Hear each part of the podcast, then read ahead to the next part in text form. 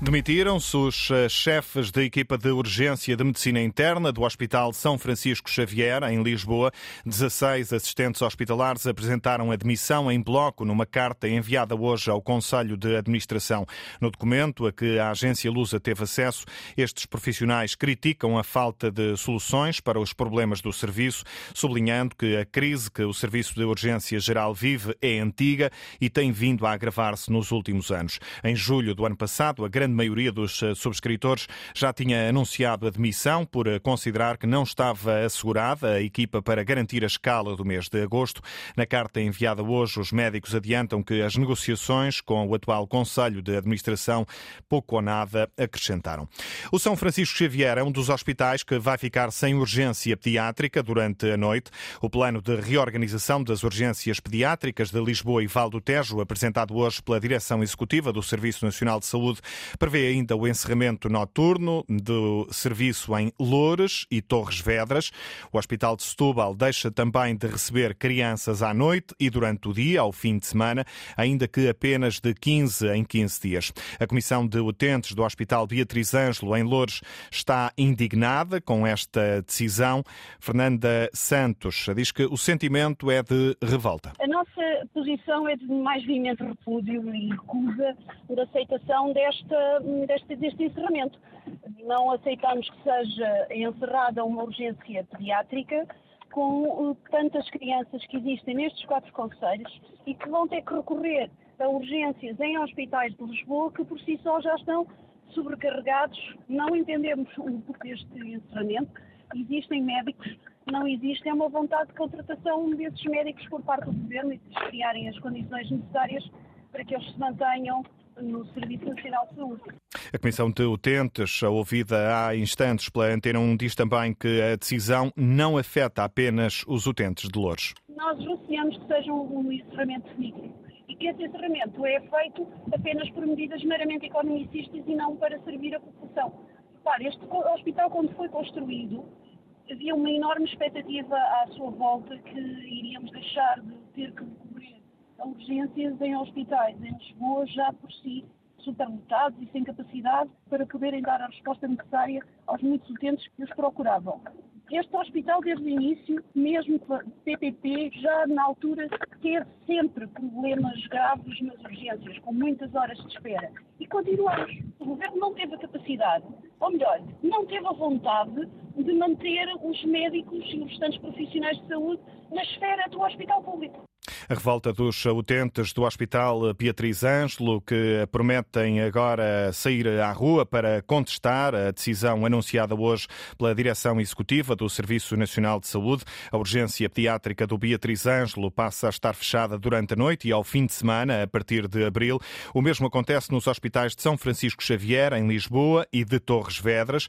O Hospital de Setúbal deixa também de receber crianças à noite e durante o dia, ao fim de semana, ainda que apenas de 15 em 15 dias. Contas feitas, Alexandra Sofia Costa, só 10 dos 14 serviços de urgência de pediatria na região de Lisboa e Val do Tejo vão estar sempre disponíveis. As urgências pediátricas que vão continuar sempre abertas são as dos hospitais de Santa Maria e Dona Estefânia, ambos em Lisboa, Amadora de Sintra, Cascais, Garcia de Horta, em Almada, Vila Franca de Xira, Barreiro, onde havia várias dúvidas, Santarém, Caldas de Rainha e Torres Novas. O comunicado enviado pela Direção Executiva do do Serviço Nacional de Saúde refere que nenhum serviço de urgência de pediatria vai encerrar em definitivo e a nova rede vai ser temporária, vigorando apenas durante três meses, entre abril e junho. Os detalhes do plano apresentado hoje pela Direção Executiva do Serviço Nacional de Saúde. O bastonário da Ordem dos Médicos acredita que é preciso ir mais longe na reorganização das urgências pediátricas de Lisboa e Val do Tejo, tendo em conta a falta de recursos, o bastonário Miguel Guimarães acredita que este plano terá de ser revisto em breve. Este plano podia ir um bocadinho mais longe. Eu percebo que este passo, vai... isto é um passo intermédio. Eu não tenho dúvidas que isto é um passo intermédio. Esta é a minha opinião. Eh, eu tenho a certeza que o, que o, que o Sr. Diretor Executivo do SNS, o professor Fernando Araújo, e, e o próprio Ministro da Saúde, o Dr. Manuel Pizarro, eh, que irão, eh, a breve trecho, eles também tinham a pressão para libertar o plano. Também havia aqui uma opção para libertar o plano. É verdade, não é? Então ontem eu vi, quer dizer, porque tinha, tinha havido uma data, depois não era, e pronto, e andámos nisto há algum tempo. Mas eu acho que isto depois vai ser visto. Vai ser visto com vantagens para toda a gente, não é? O bastonário da Ordem dos Médicos acredita que só não se foi mais longe agora por causa da pressão dos autarcas, mas Miguel Guimarães acredita que em breve vai ser necessário baixar o número de urgências pediátricas disponíveis em alguns períodos do dia na região de Lisboa e Val do Tejo. Já o PCP defende em comunicado que o plano anunciado hoje mostra que o governo sempre quis encerrar serviços. O partido comunista eh, considera que no futuro mais serviços de urgência podem vir a encerrar e acusa o governo de desproteger as eh, populações. A Segurança Social esteve de novo hoje no Lar Peninsular, no Montijo. Os inspectores já tinham passado pela instituição há cerca de uma semana, na sequência de uma denúncia de alegados maus tratos aos utentes. A segunda inspeção foi eh, confirmada pela Segurança Social esta tarde, à Antena 1. As denúncias de alegados maus tratos aos utentes deste lar foram eh, divulgadas eh, pela SIC, que nas últimas horas deu também conta de suspeitas de usurpação e desvio de dinheiro dos eh, utentes neste lar peninsular. A instituição pertence ao proprietário do lar Delicado Raminho, na Lourinhã, que foi encerrado na semana passada na sequência das ações de fiscalização da Segurança Social, depois de denúncias também de alegados maus tratos aos idosos. Com o preço dos alimentos a subir, o Chega propõe uma margem máxima de lucro de 15% para os bens essenciais.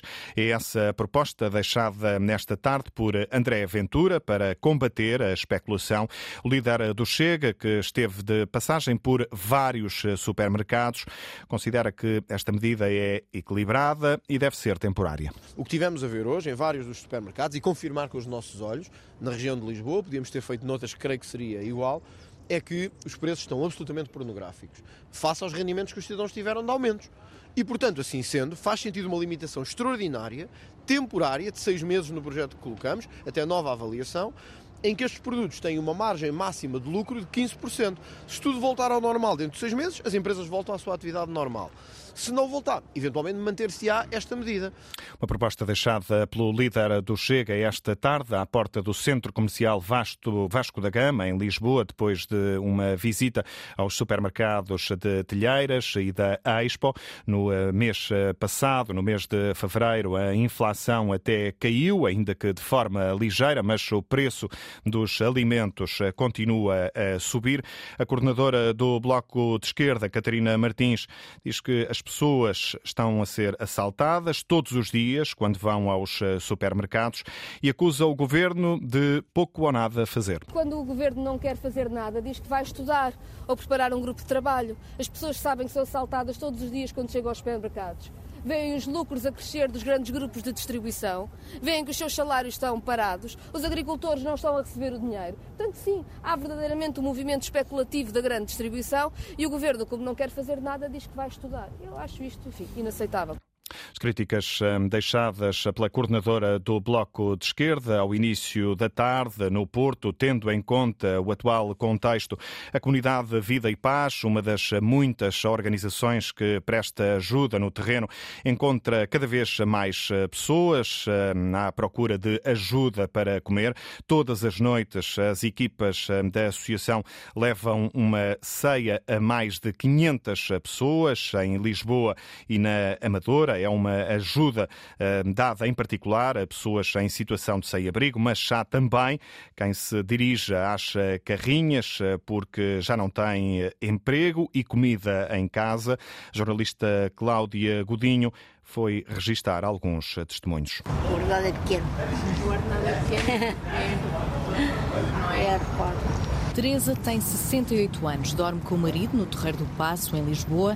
Ela está debaixo de várias cadeiras tapadas por um cartão, ele debaixo das mesas de uma esplanada que está arrumada. Há três meses que a comunidade Vida e Paz dá uma ceia ao casal todas as noites. Dá para pequeno almoço ou por qualquer hora. Estava-me a dizer que há certas casas que vêm mesmo cá. Há sítios onde nós vamos mesmo às casas, é o este caso. Maria João coordena a volta desta noite. Chegamos à zona do Beato. Somos quatro, eu, o meu marido e as duas meninas. Tem sido bastante complicado, por isso é que eu digo isto. Acaba por ser uma, uma grande ajuda, até pelas meninas e tudo. É uma ajuda que Ana recebe todos os dias há dois anos. A viagem continua. Quer leite? Não, não. Quer leite? São dez e meia da noite. Só temos copo. Uh, neste momento vamos mais ou menos a meio. Menos gente do que é habitual na Gar do Oriente, apesar das 70 ceias uh, uh, distribuídas e pronto, vamos continuar. Francisco tem casa. É no Largo do Carmo que o arquiteto espera a ceia. E é engraçado que às vezes até vem na altura certa. Hoje vem na altura certa? Veio. Durante a pandemia, a situação complicou-se. Sou profissional liberal e, e, portanto, todo o meu negócio parou e os custos continuaram. De maneira que tive que reduzir tudo ao mínimo estritamente necessário e os profissionais liberais que estiveram parados demoram, além do confinamento e da guerra, ainda mais um ano a começar a funcionar. Também Ari tem teto, espera pela carrinha junto à estrada, pediu meia dúzia de ceias. É porque é para mim e para os meus companheiros que moram, porque assim, não estou trabalhando. A situação tem vindo a complicar nos últimos É, tempos. tem vindo a complicar. E a fome também não espera, né? Algumas das pessoas que a comunidade Vida e Paz continua a ajudar, numa altura em que há cada vez mais pessoas a procurar ajuda para comer. Entre a meia-noite e as quatro da tarde foram eh, canceladas cerca de 170 ligações de comboio, entre as mais de 900 que estavam previstas para este período. É uma consequência da greve dos maquinistas que continua hoje em curso. A CP adianta que eh, foram realizados até às quatro da tarde eh, 639 comboios. Eh, A greve foi convocada pelo Sindicato Nacional dos eh, Maquinistas dos Caminhos de Ferro Portugueses contra a última proposta de aumentos salariais apresentada pela empresa. No último mês, as greves convocadas por vários sindicatos da CP levaram já à eh, supressão de centenas de comboios eh, por dia. Não há perigo de contágio. O Ministro das Finanças considera que o sistema bancário europeu está robusto e tem regras apertadas. Não há, por isso, grande preocupação com o colapso do banco norte-americano Silicon Valley. Em Bruxelas, eh, Fernando Medina sublinhou ao início da tarde que esta instituição eh, norte-americana é muito especializada, é um caso específico. Fernando Medina sublinha também que eh, há grandes diferenças entre o sistema bancário europeu e norte-americano. O que posso dizer é que as realidades não são comparáveis porque não as são. Vejam a característica do banco, a forma como agia, o mercado onde se direcionava e as normas que lhes eram aplicáveis. Eu quero aqui destacar, por um lado, a reação rápida das autoridades norte-americanas, o que é sempre muito importante nestas situações. Mas quero destacar também os passos muito importantes, fortes, positivos que foram dados a nível europeu, porque trata-se de facto de uma supervisão que é hoje feita a nível do setor bancário dos grandes bancos a nível europeu, em todos os países, ahm, da moeda única, em que temos, no fundo, regras não só mais apertadas, grandes exigências de capital e um sistema financeiro mais robusto daquele que houve antes das crises anteriores. Fernando Medina, esta tarde, à entrada para a reunião dos ministros das Finanças da Zona Euro em eh, Bruxelas, na sexta-feira, o eh, norte-americano Silicon Valley, o banco norte-americano, anunciou falência.